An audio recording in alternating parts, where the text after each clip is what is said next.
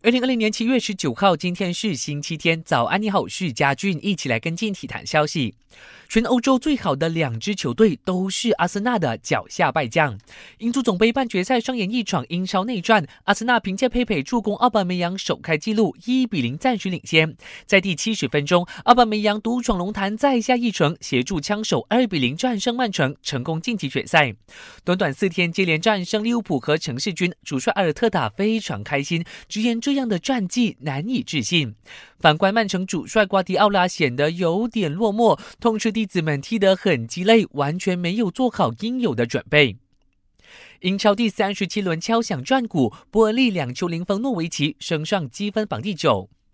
F1 匈牙利大奖赛结束杆位赛，梅赛德斯车手汉密尔顿以一分十三秒四四七夺得杆位之余，还三度刷新赛道纪录，队友博塔斯和赛点的斯托尔尾随在后。